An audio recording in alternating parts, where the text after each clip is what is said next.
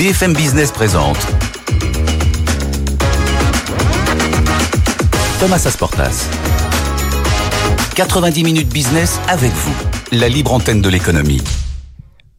On est avec vous jusqu'à 13h30 en direct pour répondre à toutes vos questions. 90 minutes business avec vous, la libre antenne de l'économie. Vous nous écrivez par mail avec vous à bfmbusiness.fr sur les réseaux sociaux, les plateformes. Notre thème aujourd'hui, l'intelligence générative artificielle, générative en entreprise. Vous voyez, moi aussi j'ai besoin de me former. Comment très concrètement gérer, appréhender le phénomène, que vous soyez salarié ou manager? On en parle avec deux, nos deux expertes aujourd'hui. Bonjour Marie Content. Bonjour Thomas. Merci d'être là. Vous êtes avocate associée en droit social et droit du travail au cabinet BG2V. À vos côtés, Delphine Bourrier. Bonjour. Bonjour. Vous êtes présidente et associée gérante de Kearney France. L'une et l'autre, d'un mot, est-ce que vous pouvez nous présenter vos entreprises? Pour commencer D'accord. Donc BG2V, c'est un cabinet d'avocats d'affaires. On est euh, à peu près 75 maintenant et on couvre euh, tous les domaines en fait du droit des affaires. Donc euh, droit du travail, ce qui est ma pratique, Ouais. euh, droit fiscal, euh, droit des contrats, corporate, euh, M&A. Voilà. D'accord. Et à vos côtés, Kearney, Kearney, c'est ex un... Ati Kearney. Ex AT Kearney, Voilà. après un, re- un rebranding retentissant. Euh, Kearney, c'est un cabinet de conseil en stratégie internationale. Euh, on a à peu près 5000 dans le monde, une Mmh. soixantaine de bureaux dans 40 pays. À Paris, on est euh, 150 euh, consultants et on traite euh, pour euh, des clients qui sont euh, des grandes entreprises, des fonds, euh, des moyennes entreprises, tout type de sujets allant de la stratégie euh, aux opérations. Voilà. Bon, et alors donc cette IA générative en entreprise, euh, est-ce que l'une et l'autre, donc aussi bien dans le domaine du droit que dans le domaine du conseil, vous êtes inondés de demandes de vos clients sur le sujet? Euh, alors des clients, euh, oui, euh, je dirais euh, les, les clients euh, sont encore dans le flou. Euh, c'est assez paradoxal puisque euh, l'IA existe depuis 2014, euh, mais c'est vraiment aujourd'hui que les questions, euh, les questions émergent des clients et puis des collaborateurs. Je pense qu'on peut. euh, On va en parler aussi, bien sûr. On va en parler aussi. Ouais. Euh, Pour vous, chez vous aussi dans le droit Vos clients C'est plus au stade de la réflexion. C'est-à-dire c'est euh, c'est encore vraiment embryonnaire et plus une projection. Ils ont le sentiment qu'il faut pas passer à côté d'un- d'une révolution ou d'un train en marche. Ouais. Euh, mais aujourd'hui, concrètement, euh, il y a finalement assez peu d'entreprises qui ont euh, euh, qui sont vraiment emparées du sujet et qui en sont à un stade avancé dans leur dans leur projet. Ouais. Bon, c'est normal aussi, c'est tout nouveau. Vous dites que c'est là depuis 2014, mais l'IA générative, ChatGPT, hein, typiquement, qui est très porte-étendard, c'est tout Oui, nouveau. récent. ouais. Donc tout le monde est dans le flou, tout le monde s'interroge et c'est là qu'on a besoin de vos conseils.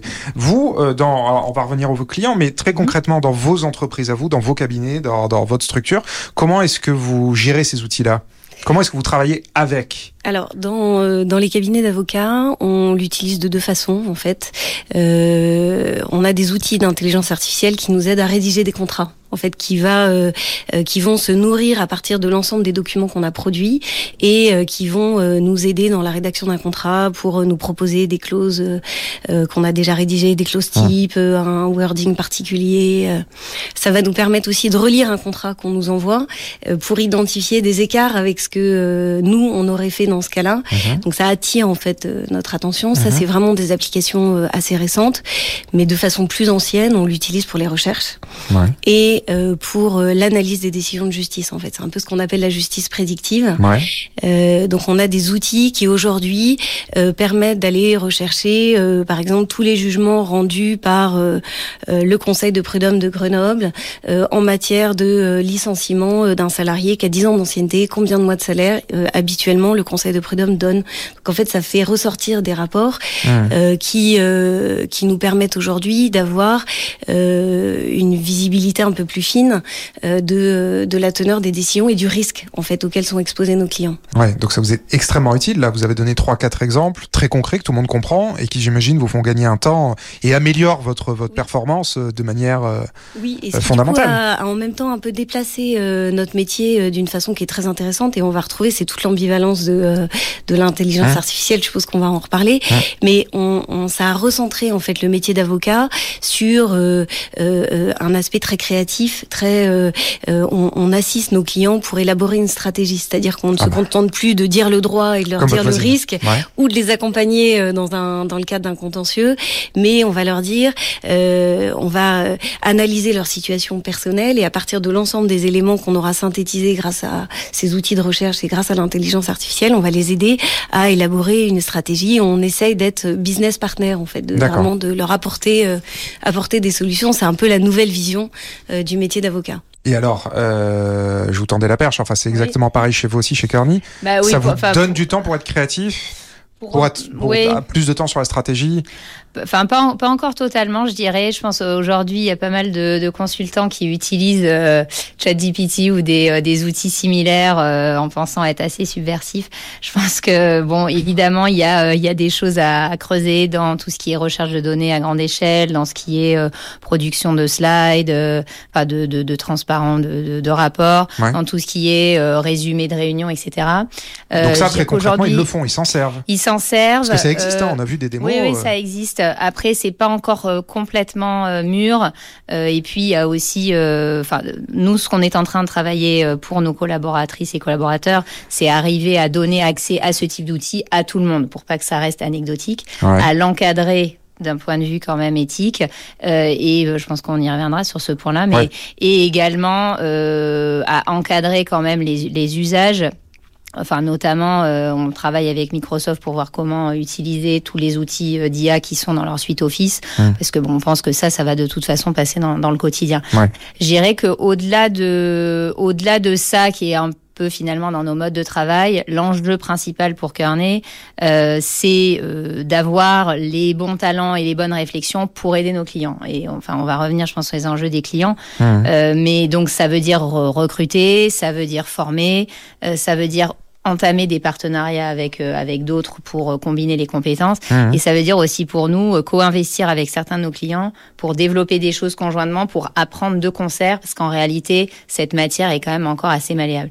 Ouais. Après euh, enfin pour rebondir sur ce que disait Marie euh, Bon, Kearney existe depuis 1926, donc fondamentalement, ça fait à peu près 100 ans qu'on fait le même métier. On a traversé les révolutions technologiques.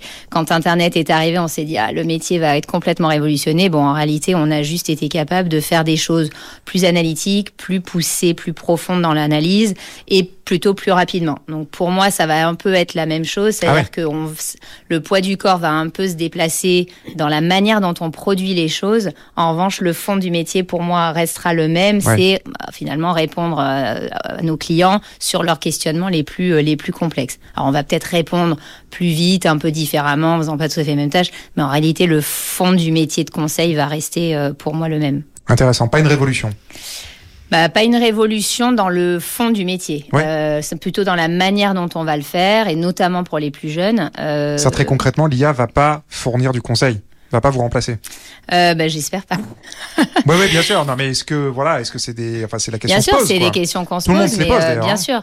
Bah, en fait, aujourd'hui, pour le moment, je dirais, l'IA n'est pas encore capable de euh, trouver la question derrière la question derrière la question Ouais. euh, et de comprendre vraiment la motivation profonde du dirigeant qui vous pose cette question. Hmm. Parce que généralement, le problème n'est pas, euh, la question n'est pas euh, monolithique. En réalité, elle est Ouais. tout souvent plurifactorielle.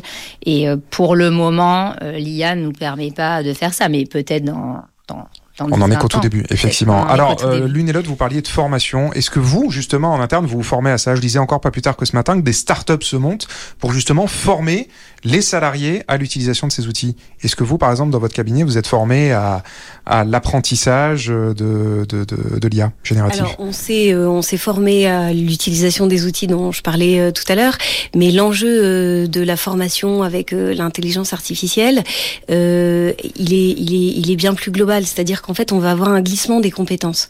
L'IA va nous permettre de pousser vers le haut un certain nombre de métiers qui vont se concentrer sur des tâches à plus forte valeur ajoutée et euh, et, et tout l'enjeu de la formation à l'IA, euh, c'est à la fois donc se former à utiliser l'outil, mais surtout euh, de savoir former les gens euh, à euh, ces tâches à plus forte valeur ajoutée qui n'étaient avant euh, auxquelles ils accédaient qu'à un niveau de un certain niveau de seniorité. En fait, pour parler concrètement.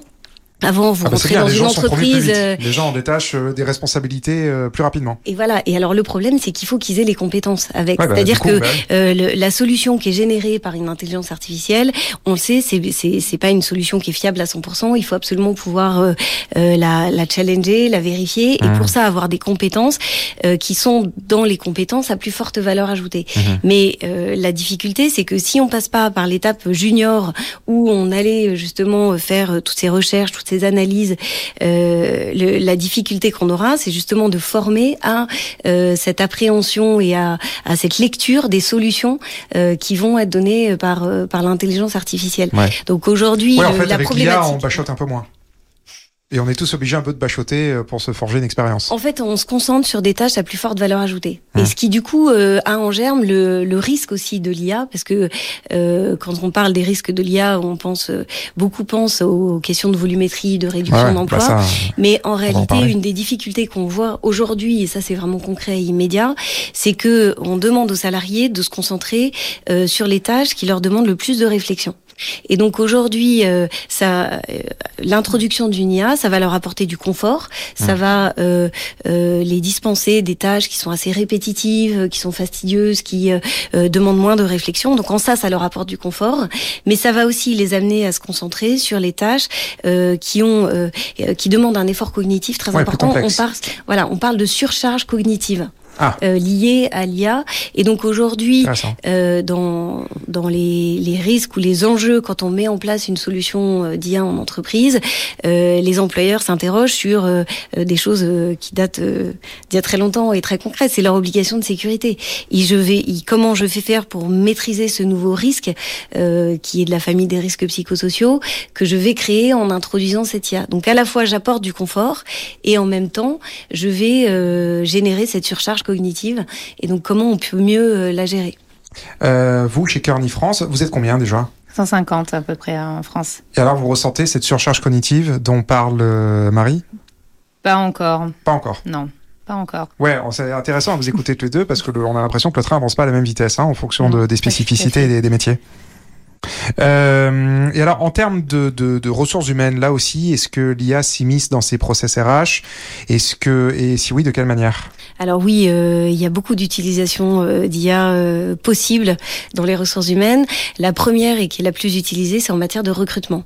Et en matière de recrutement, euh, on peut aller, on peut aller très loin parce que l'IA peut vous aider à rédiger une offre d'emploi, euh, adapter au support sur lequel vous allez la diffuser. Elle peut aussi vous aider à structurer un entretien, c'est-à-dire par exemple vous listez la liste des qualités que vous attendez d'un candidat et l'IA va pouvoir vous dire, euh, mettre en perspective les questions à poser aux candidats pour voir si oui ou non ils ont euh, les qualités attendues. Mais vous pouvez aller euh, encore plus loin, vous pouvez confier à une IA un tri des CV. D'accord. Euh, ce qui peut générer des problèmes parce qu'en fait l'IA elle, est- elle est le reflet de votre base de données et si dans votre base de données vous avez une antériorité avec des pratiques avec des biais un peu discriminatoires Ouais, ouais. l'IA Ah bah va là, le reproduire bah, et l'amplifier ouais. voilà donc c'est un peu c'est ce qu'on appelle le phénomène de boîte noire Ouais, d'accord. voilà. Et, euh, et, et on peut encore aller plus loin. Alors pour l'instant, la CNIL est très réticente, mais on peut euh, imaginer un pré-entretien de recrutement avec un chatbox, Ouais. donc une IA qui pose un certain nombre de Ça existe pas questions. encore ça Ça existe, mais euh, le déploiement est compliqué. Parce que d'un point de vue juridique, Ouais, euh, ça pose des vraies difficultés. Il y a un problème de fiabilité. Euh, ça analyse en fait beaucoup les émotions, les battements de cils, le paraverbal. le, euh, voilà. Donc il y a quand même un problème de fiabilité de. euh, Oui, bien sûr. euh, de, ces mesures-là, de ces outils-là. ouais. donc c'est à prendre avec précaution. Ça, c'est quand même très très expérimental. Alors que Ouais. les phases précédentes sont complètement opérationnelles et très utilisées. Delphine Bourri, vous voulez réagir? Euh, bah, non, mais euh, je, je suis, j'adhère complètement à ce que ce que tu disais, Marie, euh, sur euh, le- les biais en fait qui sont inclus par l'IA. Euh, mais euh, disons au-delà des, des processus RH, enfin la, la question fondamentale nous, que nos clients euh, nous posent effectivement, enfin les deux, elle est de, de, plusieurs ordres, mais la première c'est euh, quels sont les processus, donc RH, mais finance, H, enfin tous les processus de l'entreprise peuvent être impactés. Euh, comment les tâches vont changer au sein de ces processus, comment les, les personnes qui les opèrent euh, vont devoir évoluer, quels sont les nouveaux rôles qui vont émerger, euh, et évidemment quel va être l'impact sur euh, la volumétrie euh, d'emploi qui est associée aujourd'hui à ces processus. Donc ça c'est un peu le, le- on va dire le pendant euh, risque de la médaille. Après il y a un énorme pendant opportunité puisqu'on sait aussi que grâce à cette intelligence artificielle, euh, générative ou non d'ailleurs, on va avoir accès à euh, des informations à laquelle on n'a pas facilement accès aujourd'hui, et donc on va pouvoir être meilleur euh, dans son art. Je pense à tout ce qui est génération de contenu. euh, marketing, mais ce qui peut être, euh, je sais pas, des, processus opérations, les achats, la gestion des stocks, etc. Des choses beaucoup plus, on va arriver à faire des choses beaucoup plus fines et donc ça va créer de la valeur.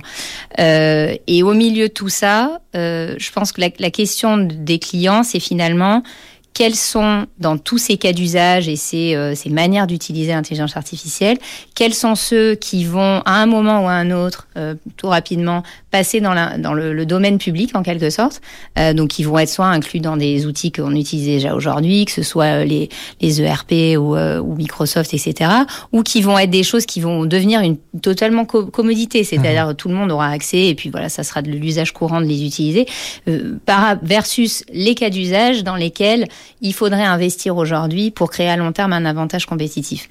Donc pour moi, l'interrogation des clients, elle est vraiment sur euh, la, la, la multiplicité de ces cas d'usage et comment finalement euh, investir au bon endroit pour être sûr d'avoir le meilleur retour sur investissement euh, et l'avantage concurrentiel à long terme. Oui, faire bien un avantage, effectivement. Exactement. Un point, un point très important. Alors une question qui nous est posée par un fidèle de l'émission, c'est Victor qui nous écrit par mail, il nous écrit régulièrement. Pourriez-vous donner un exemple type de prompt? Alors il précise prompt, c'est commande ou requête pour la rédaction de contrats, de résumés de réunions de travail ou de travaux de recherche et de jurisprudence. Euh, C'est-à-dire comment on rédige la requête pour euh, faire une recherche? Ouais. De façon assez classique, on pose la question. En fait, il euh, n'y a pas. Euh, je, non, je pourrais pas donner un exemple. euh, D'accord, ça se fait de manière assez intuitive, quoi. euh, pour le, la rédaction de contrat, donc en fait, euh, ce qu'on a nous au cabinet, c'est un outil qui se nourrit, ce que je disais, de toute notre base de données antérieure, de tous les contrats qu'on a pu Ouais. qu'on a pu euh, écrire, rédiger jusque là. On peut indexer certaines clauses comme étant des clauses typiques. Et euh, par exemple, si je rédige un contrat de travail et que je veux une clause de dédit formation, euh, je- j'interroge, j'ai un petit outil à droite et j'ai euh, clause de dédit formation et il me ressort des exemples que j'ai fait antérieurement. Et, euh, et il les compare en disant là vous aviez mis ça euh, et là vous aviez mis ça. Et donc je vois les différences et je peux voilà et je sais de quel document ça vient la date à laquelle j'ai écrit le document donc pour que ça m'alerte si jamais c'est quelque chose qui est dépassé. Ouais. voilà Bon. je donc- sais pas si j'ai répondu à la question de Victor On l'espère, on l'espère. Si Mm. c'est pas le cas, qu'elle continue à nous écrire. Euh, mais une autre question, cela étant dit, qui vient de nous poser aussi, cette fois-ci un peu plus pour vous, Delphine. Connaissez-vous, de, on vous parliez de vos clients, est-ce que vous connaissez des clients réticents à l'usage de ces outils? Bien sûr. Euh, alors réticent. Ça fait pas l'unanimité alors. Je dirais que tout le monde sait que cela arrive, Euh, mais les enjeux en face de ça sont tels euh, que certains euh, prennent le temps de la réflexion. Enfin, à, ti- à titre illustratif, euh, Kearney a fait une étude là, cet automne auprès d'un certain nombre de dirigeants. 82% d'entre eux sont convaincus euh, que l'IA va avoir un impact positif sur leur activité, donc Ah. c'est- plutôt, euh, Ah bah oui. plutôt euh, enthousiasmant. 82%, ouais. 82%. En revanche, il y en a que 36% qui sont prêts à investir massivement. Donc, il y a vraiment cette incertitude face à où est-ce que je dois euh, mettre mes billes, en fait, euh, Ouais, pour être sûr de, de le faire bien. Ouais. Euh, et puis ensuite, évidemment, derrière ça, ben, il y a des enjeux financiers, je viens d'en parler, mais il y a des enjeux éthiques et il y a des enjeux RH de, euh, on va dire, changement des modes de travail à grande échelle. Est-ce que ça coûte cher de s'équiper en IA Ça coûte cher, oui. Ouais. non, parce que c'est une des Euh, raisons aussi, c'est-à-dire que les gens veulent le faire, mais n'ont pas forcément les budgets cher. en ce moment. Tout à fait. Alors effectivement, la période n'est pas forcément extrêmement propice à, Oui, les trésoreries à sont un faire des tendues en ce moment. ouais. investissements euh, massifs. Hum. Euh, oui, ça coûte assez cher, même des modules euh, très simples euh, qui, qui sont qui auraient attrait aux, aux outils qu'on utilise typiquement sur les bureaux de résumé de réunion, minutes de réunion, rédaction d'emails automatique. D'ailleurs, dans toutes les langues, ça c'est un vrai progrès parce que ça permettra. Ah bah oui. à chacun d'écrire des emails parfaits dans toutes les langues du monde, ce qui est Ouais. exceptionnel. euh, déjà, ça c'est quand même assez cher aujourd'hui encore aux collaborateurs. Mais bon, forcément, ces coûts-là, ils vont diminuer avec le temps. Euh, vous parliez de des emplois potentiellement menacés, de la volumétrie d'emplois. Euh, très concrètement, parce que ça aussi, c'est alors là pour le coup, on en parle avant même l'arrivée de ChatGPT et des autres modèles de, de langage conversationnel. Mhm. Mais euh, dans quelle mesure le- l'emploi est menacé par ces, ces nouveaux outils et quels métiers, quelles professions sont en première ligne? Aujourd'hui, la menace, elle est sur, sur les emplois, elle est pas, euh, elle est pas immédiate parce que euh, la, la plupart des solutions d'intelligence artificielle ne vont remplacer euh, euh, les salariés ou les travailleurs concernés que pour une partie de leurs tâches. Et on donne souvent l'exemple. Jamais à de la- 100%.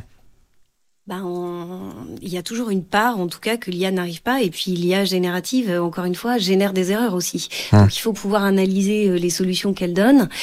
Euh, et donc aujourd'hui, euh, mais mais en tout cas, c'est une crainte qui est réelle. Et on voit que dans dans les entreprises, dès que euh, ils essayent d'introduire une solution euh, d'intelligence euh, artificielle, ça crée tout de suite une inquiétude très forte. on a eu récemment dans la presse un exemple du groupe de presse Ebra qui avait voulu euh, introduire une solution d'intelligence artificielle uh-huh. pour euh, la relecture des articles de leurs correspondants locaux de presse. Tout à fait. Et euh, donc c'était en octobre ou en novembre, et en uh-huh. fait ils ont dû rétro-pédaler euh, face à la à la l'inquiétude manifestée par les salariés, notamment au travers de leurs de leurs représentants. Alors je crois que j'ai vu que récemment finalement ils sont ils ont décidé de ne faire qu'une phase de test limitée dans le temps et sur un seul de leurs titres. mais on voit qu'en l'IA en fait suscite cette inquiétude là que la machine remplace l'homme. En ah. réalité, l'IA aujourd'hui, on est plus dans un dialogue euh, machine euh, machine homme et en tout cas une complémentarité entre le travail que peut faire l'IA et euh, ce que ce que ce qui incombe encore à la créativité de l'esprit humain. Chez Carney, que vous disent vos clients parce qu'on a aussi, bah, il faut pas, faut pas s'en cacher, des entreprises qui s'en cachent pas pour le coup et qui disent avec l'IA, je vais supprimer des postes. L'IA va pouvoir remplacer une partie de mes effectifs. Oui, je pense que, euh, enfin, les, Est-ce que, est-ce que vous avez ces sons de cloche là aussi ouais, auprès bien de vos sûr, clients bien sûr. Ah, euh, bah ils euh, attendent, euh, ils attendent des économies sur un certain nombre de, de processus. Après, là où je, je, rejoins ce que disait Marie, c'est que c'est pas des postes intégralement qui vont être supprimés, mais plutôt euh, une augmentation de la productivité en réalité. Ouais. Euh, et donc, quand vous rendez quelqu'un plus productif, enfin mathématiquement, on peut se dire, euh, il faudra plus qu'une personne pour faire le, le, travail de deux personnes. Ouais, c'est ça. Mais euh, ou plusieurs tâches. Ou plusieurs, voilà. Et, mais alors, le, le, la transition, vous, vous, comprenez bien ainsi, elle est très compliquée parce que euh, entre se dire que euh, un tel n'a plus d'activité à faire et se dire que quatre personnes vont devenir 25% plus productives. Euh, c'est pas du tout la même chose. C'est pas du tout la même chose, ouais. euh, notamment pour gérer euh, d'abord un la formation des personnes parce que c'est pas comme ça tiens voilà un outil euh, de, de, de, de générative euh, AI euh, bah, vas-y go. Donc il y a quand même un effort de formation à grande échelle qui est colossal. Et deux pour arriver à opérer une transition progressive de ces profils euh, leur faire faire autre chose ou euh, bah, attendre aussi euh, les départs en retraite, etc., etc. Enfin, en fait, c'est une sorte de de, de, de gestion de, de l'emploi et des compétences à, à, très grande échelle. D'ailleurs, enfin, moi, la plupart des clients qui me posent ce type de questions, les les directions RH sont vraiment très très impliqués sur ces sujets parce ouais. qu'ils se rendent bien compte que derrière il y a effectivement le domaine technique, quels sont les cas d'usage, comment on va les développer, qui va les développer, etc. Mais il euh, y a un enjeu RH qui est majeur dans la formation et l'adoption progressive de ces outils ouais. et la transformation progressive euh, de, de, ce que vont faire les personnes qui travaillent euh, dans l'entreprise. Alors pour rebondir là-dessus, justement, c'est un sujet purement RH. Est-ce qu'il faut une nouvelle, parce que ça peut les dépasser aussi, est-ce qu'il faut des chief AI officers dans les dans les boîtes? Comment est-ce que très concrètement ces sujets-là massifs se, doivent être gérés dans les boîtes? Pour l'instant, ça s'intègre assez bien euh, dans les structures euh, existantes, mais encore une fois, les entreprises. Les RH pour l'instant gèrent, savent gérer, sont oui, pas dépassés par surtout, le sujet. Euh, surtout, ce qui est intéressant, c'est que le droit du travail euh, a les outils euh, pour appréhender l'IA. C'est-à-dire que il y a notamment dans la négociation collective des obligations qui incombent à l'employeur qui permettent d'appréhender le sujet IA. Donc, il y a la gestion des emplois et des parcours professionnels, la, mmh. la GEP, la GEPP, ça s'appelle maintenant, et plus la GEPC. Euh, c'est exactement le bon outil euh, quand on, on, envisage de recourir à une solution d'IA. Pourquoi? Parce que la GEPP, c'est quoi? C'est je fais un diagnostic de mes compétences à date, euh, je euh, fais le constat de euh, des évolutions euh, que va entraîner notamment l'introduction d'une intelligence artificielle. C'est-à-dire j'ai ça aujourd'hui, avec ce nouvel outil, demain je vais avoir besoin de telle et telle compétence, et comment je fais en sorte pour arriver de ce point A à ce point B euh, en mettant en place notamment de la mobilité interne, des plans de formation euh, massifs. Et donc tout ça se fait dans le cadre de la euh, négociation donc sur la gestion des emplois et des parcours professionnels. Et pour les métiers amenés à disparaître, mettre en place éventuellement des solutions de mobilité euh, vers des emplois qui ne sont pas menacés. Il y a un outil qui s'appelle le congé mobilité, qui porte Mhm. mal son nom parce qu'en fait c'est une, une forme de, de départ négocié dans les entreprises. Oui, oui, c'est pas un congé du tout. Non, c'est pas un congé. euh, c'est c'est un peu comme une rupture conventionnelle. C'est un peu Ouais. le même mécanisme, mais ça s'inscrit dans le cadre d'un accord de gestion des emplois et Mhm. des parcours professionnels. Et l'objectif, c'est de euh, euh, d'amener euh, un salarié qui occupe un emploi menacé. Menacé pourquoi? Parce qu'il y aurait une introduction d'une intelligence artificielle. Euh, le former et l'amener vers un emploi qui est euh, dans un secteur porteur où il y a euh, une demande. Donc le, le Mais ça marche ça parce qu'on a, on a Ouais, vu ça au moment marche. du Covid, Si, si. alors rien à voir avec l'IA, mais bon, on voyait que c'était timide, que le gouvernement voulait la- promouvoir ce genre de choses, mais oui. Dans les faits, il y a des, il y a des flux liés à ça. Alors, euh, lié à l'IA, je ne sais pas, mais en tout cas, la De gestion générale, des emplois quoi, voilà. et des parcours professionnels avec la mise en place de congés mobilité, euh, oui, oui, ça marche, c'est utilisé. Euh, euh, le, le principe de cette négociation, c'est de dire, euh, on va mettre un budget euh, sur la table, euh, pas euh, pas pour faire un plan de sauvegarde de l'emploi, mais pour vous amener, euh, vous former et vous amener à des emplois euh, porteurs et faire en sorte que l'entreprise ou le groupe ait des emplois avec des compétences en enfin et des compétences en adéquation avec euh, avec ses besoins. Euh, Delphine, vous évoquiez tout à l'heure la question de l'éthique. Plus précisément, en quoi l'IA peut poser un problème? Oui, alors peut-être juste, je rebondis sur la Bien question d'avant ouais. pour euh, avant de répondre à celle-ci. Euh, les, vous posiez la question de euh, est-ce que ça va, est-ce qu'il y aura des chiefs euh, Ouais, AI tout à officers, fait. etc. Euh, je pense que ça va euh, aller un petit peu dans le même mode que ce qu'on voit aujourd'hui sur la data. C'est-à-dire qu'on a plus, alors il peut y avoir un chief data officer euh, de l'entreprise, mais ensuite on a des spécialistes par domaine. Et moi, je pense que c'est plutôt vers là que ça va aller, c'est-à-dire euh, il y aura euh, Monsieur ou Madame euh, intelligence artificielle finance euh, qui va Ah oui. travailler sur D'accord. euh, l'intelligence. Comment est-ce que l'intelligence artificielle va impacter les processus financiers et ensuite irriguer auprès des utilisateurs. Pareil dans les, les achats, les opérations, les RH, etc. Donc, je pense qu'il y aura Oui, pas, en pas quelqu'un de transverse, pas une fonction bah, transverse, mais peut- plus des fonctions peut-être métiers. pour- Peut-être pour animer, euh, mais d'ailleurs c'est quand même très lié à la donnée puisque en réalité euh, l'intelligence artificielle, même générative, euh, ça se base sur euh, Ah bah a besoin de données. c'est Donc ouais. vraiment l'étape Mhm. d'après en quelque sorte de la Mhm. donnée. Donc pour moi, on va avoir des organisations qui sont assez similaires à ce qu'on voit aujourd'hui sur la donnée. Et la donnée aujourd'hui, ça s'organise quand même plutôt par domaine. Ouais. Euh, et après sur l'éthique. Euh, bien, bon, il y a, pas mal de sujets différents, mais euh, parmi parmi ceux-là, euh, s'assurer que l'utilisation de ces outils, dont certains sont complètement ouverts hein, enfin, à l'extérieur de l'entreprise, se fait un dans la protection, avec une protection des données de l'entreprise, puisqu'il ne s'agirait pas que dans ChatGPT, on fasse passer euh, les données d'un grand groupe dans le domaine public. Donc Mmh. ça, c'est de l'intérieur vers l'extérieur, euh, mais aussi un peu de l'extérieur vers l'intérieur, être sûr que l'utilisation de ces outils se fait euh, dans un cadre réglementaire, euh, dans le respect euh, du code de conduite de l'entreprise, euh, de la diversité et l'inclusion, de la, les respects environnemental et social, etc. Donc arriver à encadrer euh, suffisamment euh, l'usage et qui va pouvoir avoir accès à quel. euh, C'est un peu comme la donnée aujourd'hui en fait. Et également la donnée, vous avez une gouvernance de la donnée dans les entreprises qui définit qui peut utiliser quoi. Je pense que ça, ça va, ça va un petit peu rejoindre ça. Ouais. C'est qui peut utiliser quel outil dans quelles conditions. Mais c'est vrai que ça, c'est un vrai sujet. C'est aussi ce qui fait la réticence de certaines entreprises, qu'elles elles ont peur entre guillemets, euh, que euh, le euh, ça, les, ça leur échappe en réalité, Ouais. que l'utilisation de cette intelligence artificielle leur échappe. Ouais, et avec euh, effectivement tous les problèmes, tous les dégâts que ça peut faire euh, après coup. Une dernière question, il nous reste même pas une minute de Warda sur LinkedIn. Après combien de temps avez-vous commencé à ressentir la valeur ajoutée ou les prémices d'un retour sur investissement? Peut-être plus euh, toi, Marie, c'est dans. Euh, quand on a introduit euh, dans le cabinet du coup la solution euh, d'intelligence artificielle dont je parlais tout à l'heure, euh, en fait, euh, on peut pas mesurer le gain de productivité, c'est c'est assez difficile. Euh, ça donne du confort.